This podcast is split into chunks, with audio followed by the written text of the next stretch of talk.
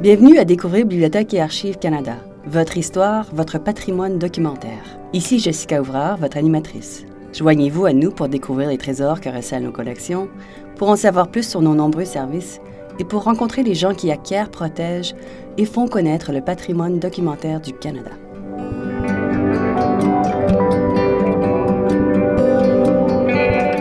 Le curling pourrait être considéré comme l'un des sports nationaux du Canada.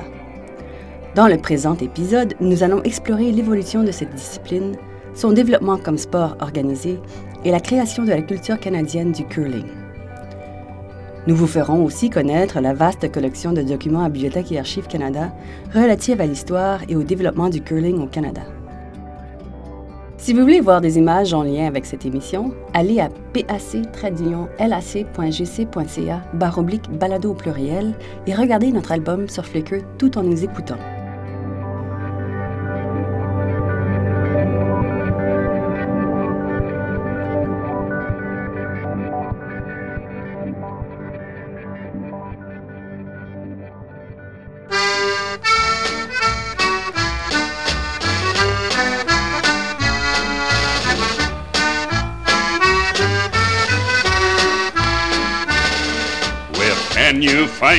Better sport than the ancient cuddling game?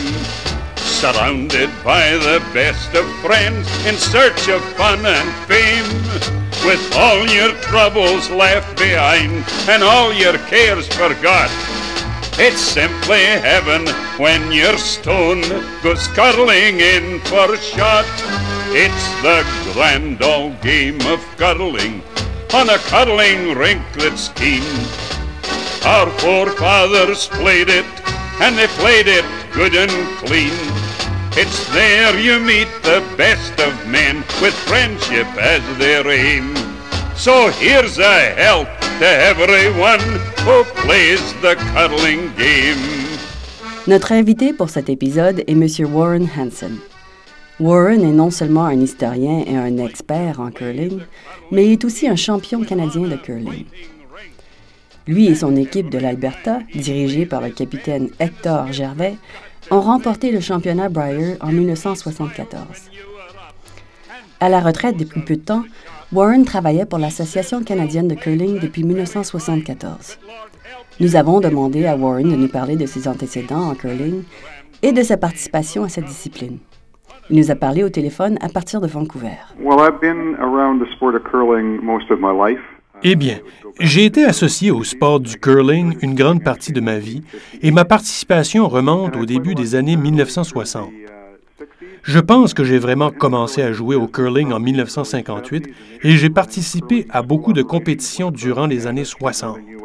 J'ai commencé à travailler dans le domaine du curling au début des années 70. Et au début, je dirigeais une école de curling qui avait des ramifications partout au Canada, dans le nord des États-Unis, dans certaines parties de l'Europe et même au Japon. J'ai commencé à travailler pour l'Association canadienne de curling en 1974. Et c'est durant la même année que l'équipe dont je faisais partie a remporté le Brier. J'ai donc le curling dans le sang. Je l'ai dans la peau depuis longtemps et je suis très familier avec la plupart des événements qui ont marqué son histoire au cours des 50 dernières années. Bibliothèque et Archives Canada, BAC, détient une grande collection de fonds documentaires sur l'histoire et le développement du curling au Canada. BAC possède les registres des deux anciens organismes nationaux qui régissaient le curling à l'origine, l'Association canadienne de curling et l'Association canadienne féminine de curling. En 1990, les deux organismes ont été fusionnés en un seul organisme national, l'Association canadienne de curling, connue aussi sous le nom du Curling Canada.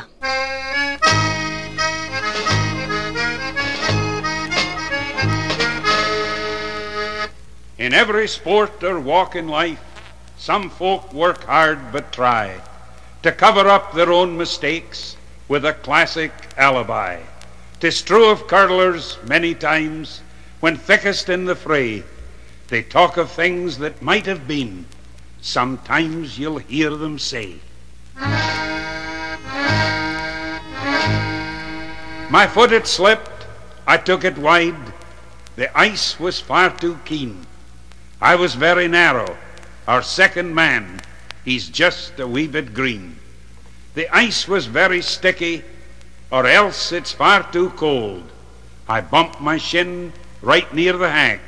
I must be getting old. Les origines exactes du curling ne sont pas très claires. Nous avons demandé à Warren de nous livrer ses pensées à ce sujet. Well, if you look back into history, there's Si nous faisons un retour dans l'histoire, des éléments de preuve donnent à penser que le curling a pris son origine en Hollande.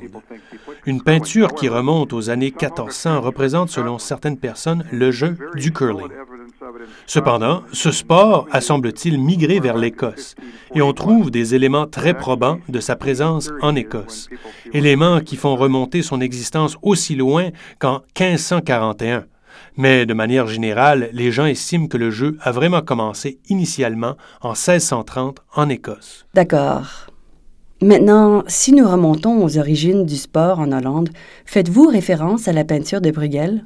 Oui, c'est bien cela. Les peintures de Bruegel dont j'ai parlé à Warren sont bel et bien celles de Peter Bruegel, un peintre hollandais de la Renaissance. Les deux peintures à l'huile, Paysage d'hiver et La trappe aux oiseaux, et Chasseur dans la neige, semblent représenter le curling dans sa forme originale. Les deux peintures remontent à 1565. Mais tout tend à prouver que l'Écosse a vraiment été l'emplacement d'origine de ce jeu. Des pierres de curling datées de 1511 et 1551 ont été découvertes au moment du drainage d'un étang à Dunblane. Ces pierres sont exposées au musée et galerie d'art Sterling Smith Art à Stirling en Écosse. Il y a également un débat au lieu et au moment où le premier club de curling a été créé. Mais il n'existe pas de doute quant au fait que ce club a été créé en Écosse. La première référence écrite relative au curling remonte aux années 1600. Dans son poème The Muses' Threnody, or Mirthful Mornings on the Death of Mr. Gall, le poète Henry Adamson écrit à son ami M. Gall, un citoyen de Perth et un gentilhomme de belle stature et doté d'un esprit vif, s'adonnant à de nombreux passe-temps comme le golf, le tir à l'arc, le curling et la bonne compagnie. Au fil du temps, les références au curling sont devenues de plus en plus fréquentes. La première description d'une partie de curling, qui était l'œuvre de James Graham, un poète écossais, est apparue en 1771 dans une publication intitulée The Weekly Magazine. well, it was originally played on ponds in Scotland with. Uh, Eh bien, à l'origine, le curling se jouait sur des étangs en Écosse au moyen de pierres et de galets dégrossis avant de prendre la forme qu'on leur connaît aujourd'hui. Et initialement, elles étaient sans doute rudimentaires, mais c'est comme cela que le jeu a pris naissance et il a pris de l'ampleur en Écosse. L'Écosse nous a donné deux sports, le golf et le curling. Le curling a été exporté au Canada dans les années 1700 et certaines données historiques nous indiquent qu'en 1759, le curling était un sport pratiqué sur la rivière Saint-Charles à Québec par le 78e régiment des Highlanders qui se retrouvait coincé là-bas pendant l'hiver, peu après la guerre. En fait, les soldats du régiment avaient transformé euh, les boulets de canon en pierres de curling qu'ils utilisaient sur la rivière Saint-Charles. La pratique du curling remonte donc à cette époque au Canada. Il est intéressant de noter que, bien que le sport ait pris naissance au Québec, de nos jours, le Québec est sans doute la province où l'on retrouve le moins de joueurs de curling par habitant. Bach possède également des documents relatifs à certains des plus anciens clubs de curling au Canada. Le Royal Montreal Curling Club, qui a été créé en 1807, et le Montreal Caledonia Curling Club, qui a été créé en 1850. Le fond du Royal Caledonian Curling Club est particulièrement intéressant. L'organisation a été créée en 1852 lorsque des clubs de curling du Québec et de l'Ontario ont décidé d'unir leurs forces pour fonder la filiale en vue de promouvoir la pratique de ce sport au Canada. Le fonds comprend les registres des procès-verbaux, le registre des correspondances, la correspondance reçue, les documents financiers et d'autres dossiers de la filiale canadienne. Il comprend également les registres des procès-verbaux de la Granite Curling Association de 1924 à 1950 et le registre de la Ladies Curling Association de 1904 à 1986. Bach possède aussi les documents du premier historien de la filiale, M. Howard Highland Ward. La terminologie du curling est tout à fait particulière. Nous avons demandé à Warren la provenance de certains des termes de curling. well, a lot of it again goes back to Scotland, and I think one of the. Eh bien, là encore, un bon nombre de ces termes étaient utilisés en Écosse, et je pense que l'une des expressions les plus intéressantes au curling est l'expression hogline ou ligne de jeu. La ligne de jeu se trouve à chaque extrémité d'une surface rectangulaire glacée. Et pour qu'une pierre soit en jeu, au moment où elle est lancée, elle doit traverser cette ligne. Et à l'autre extrémité, lorsque vous lancez la pierre, vous devez lâcher la pierre avant qu'elle ne touche la ligne de jeu. Comme l'expression pour désigner la ligne de jeu en anglais est hog line, les gens se demandent d'où provient le terme hog, cochon, pour en trouver le sens. Il faut remonter dans le passé de l'Écosse, où anciennement un mouton perdu était appelé un cochon, hog.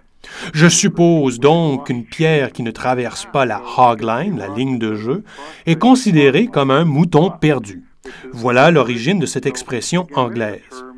Là encore, un bon nombre de termes, comme le terme appui-pied, désigné en anglais par les termes foothold ou hack, qui est à l'origine, étaient désignés par le terme crampit, redevenu hack par la suite, sont des termes provenant d'Écosse. I took the wrong turn, you're hard luck. The rules are hardly fair. The umpire didn't measure right. He wasn't very square. Oh, what a game this cuddling is. Sometimes we play so well, and other times we're terrible. No man can ever tell. Le curling est un sport où les traditions et l'étiquette occupent une place importante. Warren nous explique certaines d'entre elles et la place importante qu'elles occupent encore de nos jours. Les jeux du golf et du curling ont pris leur origine en Écosse et je pense que les règles d'éthique et le code de conduite sont très similaires dans les deux sports. Il s'agit de deux jeux où le respect des règles et des codes incombe aux participants eux-mêmes et où le fait d'enfreindre l'une des règles ou l'étiquette du sport constitue un grand déshonneur. Le golf et le curling sont donc très semblables de ce point de vue et un bon nombre de ces codes de conduite et de ces règles d'étiquette remontant au début de l'histoire de ces jeux subsistent encore de nos jours. Je vois, comme l'esprit sportif par exemple. L'esprit sportif est une attitude modelée sur le principe suivant. Si j'ai fait quelque chose de mal, je serai le premier à l'admettre. Oui, par exemple, si je touche une pierre par accident. En fait, je m'imposerai sans doute une sanction au lieu que vous ayez à le faire. Vraiment. Au plus haut niveau du golf et du curling, ce code de conduite ne s'applique sans doute pas complètement de nos jours, en raison de ce que cela implique. Mais le fait demeure que pour l'essentiel, dans les deux sports, je crois que les joueurs eux-mêmes n'hésitent pas bien longtemps à avouer qu'ils ont mal agi, s'ils en sont conscients. Les clubs de curling semblent occuper une place de choix dans un grand nombre de collectivités au Canada. Il existe aujourd'hui plus de 1200 clubs regroupant 1,5 million de Canadiens qui s'adonnent au curling. Fait à signaler, plus des deux tiers des clubs canadiens se trouvent dans les quatre provinces de l'Ouest. I think interesting enough as to how curling evolved in Canada. Je crois qu'il est intéressant de jeter un coup d'œil sur la manière dont le curling a évolué au Canada. J'ai mentionné plus tôt que le curling a débuté au Québec et s'est ensuite propagé en Ontario, mais il a vraiment prospéré et pris de l'expansion dans l'Ouest canadien. Chose certaine, si nous y regardons de plus près aujourd'hui, les provinces où l'on retrouve le plus d'adeptes de ce sport par habitant sont sans doute la Saskatchewan, le Manitoba et l'Alberta. Une fois l'Ouest colonisé, l'un des premiers éléments qui a pris forme dans chaque collectivité a été une glace de curling sans que l'on sache précisément pourquoi. Nombreux sont ceux qui pensent que la première infrastructure sportive a été une patinoire de hockey, mais je ne suis pas du même avis et je crois plutôt que les glaces de curling sont devenues le carrefour social de toutes ces petites communautés lors du développement de l'Ouest canadien. Si vous allez dans une province comme la Saskatchewan ou dans l'une de ces nombreuses petites villes, il y a de bonnes chances que vous aperceviez un club de curling comportant deux surfaces de jeu naturelles fondé depuis 200 ans. Voilà comment ce sport est devenu une partie intégrante du tissu communautaire et de la trame du pays, et comment en particulier il s'est développé dans l'Ouest canadien. En fait, le club de curling est devenu en quelque sorte une occasion de rassemblement social. Et il revêt alors un caractère très social. En effet, le club de curling est devenu un lieu de rassemblement social pour de nombreuses collectivités. Les gens s'y rendaient dans le cadre de leurs loisirs et une partie de leur vie sociale se déroulait à titre de membres du club de curling local. Exactement. Comme les clubs de curling étaient des endroits fermés se trouvant à l'intérieur de bâtiments, je pense qu'ils étaient plus attrayants que les patinoires de hockey. Et oui. Un autre aspect du curling qui le rendait attrayant est le fait qu'il plaisait autant aux hommes qu'aux femmes, ce qui rendait également ce sport unique. Les registres du gouvernement comprennent aussi de la documentation sur l'expansion du curling au Canada, notamment dans le nord et dans l'ouest du Canada, où ce sport est devenu très populaire. Par exemple, le fonds du bureau du directeur de la colonisation et de l'agriculture de la Compagnie des chemins de fer nationaux du Canada comprend des registres relatifs au développement des clubs de curling en Saskatchewan. À votre avis, Pensez-vous que le curling peut être considéré comme un aspect de l'identité canadienne? Je le crois. Bien des gens pensent que le hockey est vraiment le sport national du Canada, tout comme la crosse, et que le curling a en quelque sorte été relégué à l'arrière-plan. Toutefois, je pense qu'il représente davantage ce que nous sommes en tant que Canadiens, en ce qui touche le type d'activité et la manière dont vous vous conduisez durant la partie. Il n'y a pas de bagarre et aucune tentative n'est faite pour brutaliser votre opposant de quelque manière que ce soit. En réalité, c'est tout à fait l'opposé. Et je pense que le curling reflète très bien les idéaux des Canadiens de ce point de vue. Bach possède de nombreuses publications portant sur le curling, y compris la première publication canadienne relative à ce sport, The Canadian Curler's Manual, ouvrage de James Bickett publié en 1840. Il est possible de voir les premières représentations visuelles des parties et d'équipes de curling allant des années 1830 jusqu'à la Première Guerre mondiale dans de nombreux fonds photographiques, artistiques et documentaires de Bach. Ces documents fournissent aux chercheurs des renseignements uniques sur l'origine et le développement du curling au Canada. Les chercheurs peuvent également voir des séquences vidéo faisant partie de l'importante collection de matériel audiovisuel de Bach qui documente les compétitions nationales et internationales de curling, ainsi que la pratique du curling dans les collectivités canadiennes. Le curling a connu une grande évolution au fil des années alors qu'il était en voie de devenir une discipline olympique reconnue mettant en vedette des athlètes de haut niveau.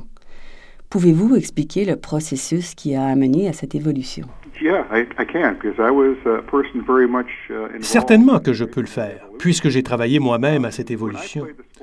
Lorsque je pratiquais le curling à titre de compétiteur d'élite dans les années 1960 et 1970, ce sport était très axé sur les clubs et c'était vraiment le sport de monsieur et madame tout le monde.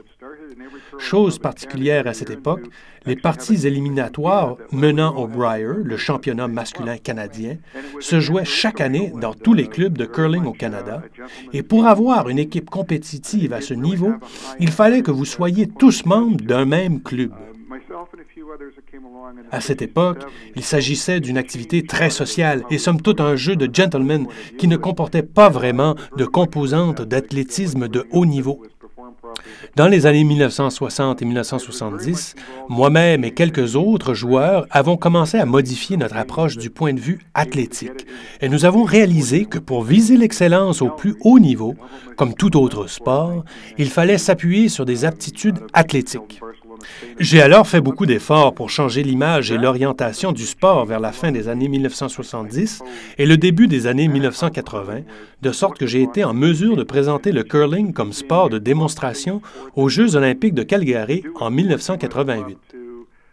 Finalement, le curling est devenu une discipline olympique officielle en 1992, à l'issue de réunions tenues à Barcelone, en Espagne, en vue des Jeux olympiques de 1992.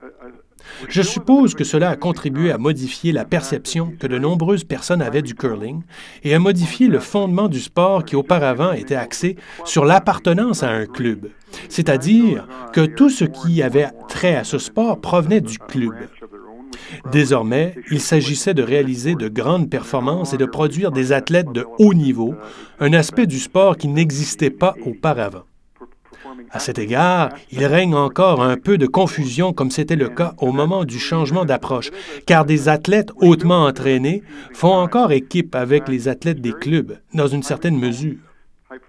Mais plus le temps passe, plus ceux qui pratiquent le sport de haut niveau sont dans une classe à part, ce qui est probablement la marche à suivre, comme dans tous les autres sports. Et ces joueurs de curling ne font plus vraiment partie de la composante club qui existait dans les années 1960, 1970 et même dans les années 1980. Nous avons demandé à Warren s'il croyait que cette évolution faisait en quelque sorte que les joueurs appartenant à des clubs avaient plus de difficultés à se mesurer à ces athlètes de haut niveau. Je crois qu'il s'agit d'une évolution naturelle. Il existe encore beaucoup de compétitions auxquelles peuvent participer des joueurs qui ne font pas partie de ces groupes d'athlètes de haut niveau. Il y a une certaine incertitude quant à l'appartenance des joueurs à des clubs ou des associations, mais la situation se clarifie de plus en plus. Je ne crois pas que cela nuise au sport, mais il va de soi que certaines personnes voient la situation d'un tout autre œil. Le fait que le curling ait maintenant un profil olympique, le fait que les Canadiens remportent constamment des médailles aux Olympiques en curling, eh bien, cela ajoute un attrait particulier pour ce sport, surtout dans le cas des plus jeunes. Ce sport les attire davantage ainsi. Si vous êtes un jeune Canadien et si vous voulez obtenir une bonne chance de remporter une médaille olympique, le curling est sans doute le meilleur sport que vous puissiez choisir pour avoir une telle chance. I did an awful thing today. The last end tied the score, and then I took our only shot and left them lying four. If bonspiels are for turkeys, and you win two games by heck, you lose the third by seven or eight, and all you get's the neck. Warren, comment envisagez-vous l'avenir du curling au Canada? Je pense que le curling a un brillant avenir devant lui au Canada. Je pense également que l'avenir de ce sport est très brillant dans le monde entier. Le curling a certainement progressé au Canada plus rapidement et mieux que n'importe où ailleurs sur la planète. Si l'on me demandait ce qui s'est passé, je suppose que nous pourrions discuter pendant au moins une heure des facteurs qui ont amené cette évolution rapide. Mais si nous observons le monde du curling dans son ensemble, qui regroupe sans doute à l'heure actuelle près de 55 pays, nous pouvons constater que le nombre de joueurs au Canada dépasse de loin le nombre total de joueurs dans le reste du monde du curling. Fait intéressant, les États-Unis sont le deuxième pays en importance en ce qui concerne le nombre de joueurs de curling, et pourtant ce nombre est encore peu élevé. Et les États-Unis n'ont pas obtenu de très bons résultats dans les compétitions de curling de haut niveau au cours des 25 dernières années. Cependant, je pense qu'ils sont juste sur le point de saisir la balle au bon, parce que les Olympiques ont eu un fort impact sur la grande population des États-Unis qui a pris conscience de ce sport. Et les Américains semblent très attirés par le sport du curling. Si je fais une projection de l'avenir pour tenter de déterminer combien d'années cela va prendre pour que les Américains augmentent largement leur participation à ce sport, inévitablement je me dis que cela aura des retombées positives sur le Canada. Je crois que même si le curling progresse très bien au Canada, nous pourrons encore devenir plus performants. Je m'attends à ce que le curling ait un avenir très prometteur, non seulement au Canada, mais aussi dans le reste du monde au cours des 10 à 15 prochaines années. L'équipe féminine et l'équipe masculine du Canada ont remporté la médaille d'or l'hiver dernier lors des derniers Jeux olympiques tenus à Sochi, en Russie. Nous nous sommes demandé quelle incidence cela aurait sur la situation de ce sport au Canada. Je pense que cela ne peut avoir que des répercussions positives en raison du genre de joueurs qui ont remporté ces médailles d'or à Sochi. Ils sont jeunes, ils sont très athlétiques, ils sont très bien entraînés et ils sont très disciplinés. Ils sont de bons exemples d'athlètes pour tous les sports. Selon moi, les plus jeunes qui les voient évoluer vont certainement être attirés par le curling et vont souhaiter y adhérer. Ils voudront sûrement suivre l'exemple des athlètes qui ont vu remporter des médailles d'or à Sochi. La base de données sur les athlètes olympiques canadiens sur le site web de BAC comprend des photos des membres des équipes de curling canadiennes aux Olympiques d'hiver pour les années 1988 à 2002. Mentionnons les photographies de l'équipe féminine canadienne dirigée par Sandra Schmerler, qui a remporté la première médaille d'or du Canada en curling aux Olympiques d'hiver. Le succès international de Schmerler sur les glaces de curling est aussi souligné dans la série d'articles web intitulée Femmes à l'honneur, leur réalisation. Nous avons demandé à Warren d'évoquer certains de ses souvenirs et de ses expériences de curling. J'ai deux souvenirs rattachés au curling que je chérirai probablement tout le reste de ma vie. Le premier de ces souvenirs a trait à l'expérience inoubliable que j'ai vécue alors que je faisais partie de l'équipe qui a remporté le Brier en 1974, plus particulièrement parce que j'avais travaillé très fort depuis un bon moment pour atteindre ce sommet. L'atteinte de cet objectif m'a apporté un sentiment de réussite incroyable. L'autre événement qui a vraiment marqué ma vie dans le monde du curling et dont le souvenir restera toujours gravé dans ma mémoire, ce fut ma participation au processus qui a fait du curling un sport olympique officiel en 1988. Deux autres sources de satisfaction dont je me souviendrai toujours, l'une issue du concept des doubles mix que j'ai élaboré dans le cadre de la Coupe continentale en 2001, et l'autre liée à l'annonce en juin dernier que le sport deviendrait une discipline officielle aux Jeux olympiques de 2018. Avez-vous quelque chose à ajouter, Warren? Je crois qu'il s'agit d'une histoire plutôt étonnante si on considère l'origine de ce sport, comme il s'est frayé un chemin jusqu'au Canada et comment il a pris de l'ampleur. Songez seulement que ce sport, qui occupe un créneau bien particulier, est devenu partie intégrante du tissu social canadien, peut-être même davantage que tout autre sport, y compris le hockey. C'est aussi exceptionnel de constater que les Canadiens ont été les instigateurs de l'initiative consistant à intégrer cette discipline sportive aux Jeux de Calgary en 1988 à titre de sport de démonstration, sport qui est ensuite devenu une discipline officielle. Trois médailles qui seront maintenant attribuées dans le cadre des compétitions des Jeux d'hiver de 2018 ont vu le jour principalement en raison de l'attention accordée au sport du curling. J'estime que c'est tout à fait unique et à ma connaissance, aucun autre sport ne pourrait revendiquer cet honneur d'un point de vue canadien et ne nous permettrait d'affirmer c'est de là qu'il provient, et c'est ce qui lui a permis de devenir ce qu'il est devenu maintenant.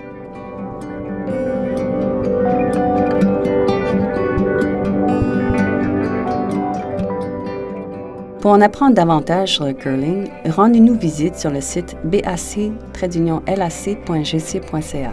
Sur notre page d'accueil, sélectionnez Découvrir la collection, puis cliquez sur Naviguer par thème et sélectionnez Sport.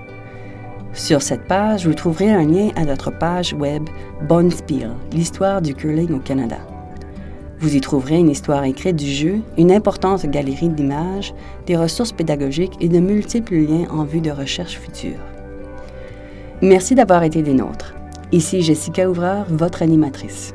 Vous écoutiez Découvrir Bibliothèque et Archives Canada, votre fenêtre sur l'histoire, la littérature et la culture canadienne. Je remercie notre invité d'aujourd'hui, M. Warren Hansen, et un grand merci à Normand Laplante, archiviste principal à BAC. Pour plus d'informations sur nos balados ou si vous avez des questions, commentaires ou suggestions, veuillez nous visiter à bac-lac.gc.ca barre oblique balado au pluriel.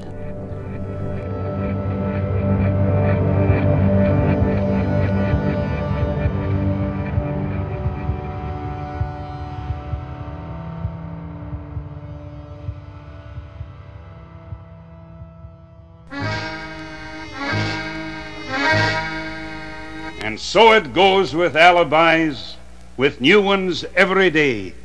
Get out and play that curling game, so they will always say, You've lost the game, that's no disgrace. Win, lose, or draw, you'll try to play your best, both fair and square, without an alibi. And now, let's all join together and sing this grand old chorus once again. Come on, everybody, sing. It's the grand old game of cuddling on a cuddling rink that's keen. Our forefathers played it, and they played it good and clean. It's there you meet the best of men with friendship as their aim. So here's a health to everyone who plays the curling game.